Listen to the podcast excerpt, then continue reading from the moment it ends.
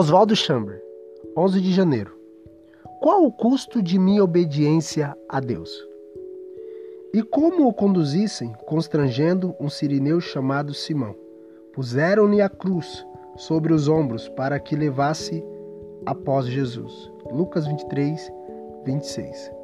Se obedecemos a Deus, isso terá um custo maior para as outras pessoas do que para nós. E é nesse momento que as dores têm início. Se amarmos profundamente nosso Senhor, a obediência não nos custará nada. Na verdade, será um prazer.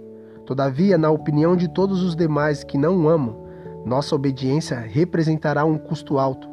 Se obedecemos a Deus, isso significa que alguns dos planos de outras pessoas serão frustrados.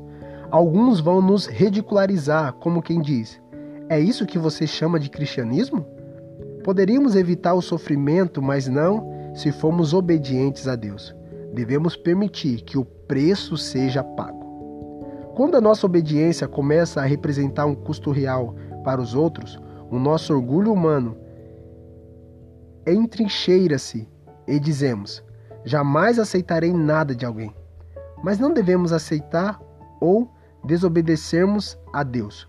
Não temos o menor direito de pensar que o tipo de relacionamento que temos com todas as pessoas deveriam ser algo diferente do que o próprio Senhor Jesus teve.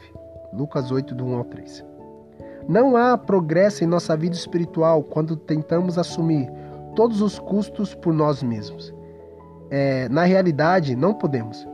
Estamos tão envolvidos nos propósitos universais de Deus que as pessoas ao nosso redor são imediatamente afetadas pela nossa obediência a Ele. Permaneceremos firmes e fiéis em nossa obediência ao Senhor e prontos para sofrer humilhações por nossa recusa em sermos independentes? Ou vamos ceder, fazer exatamente o contrário e justificar? Não causarei sofrimento às outras pessoas?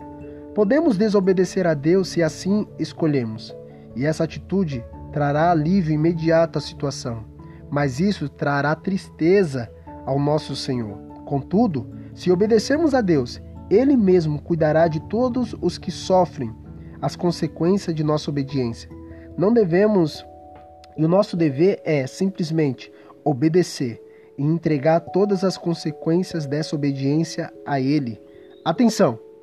Cuidado com a propensão natural em ditarmos para Deus quais consequências vamos permitir e suportar como condição para obedecê-lo.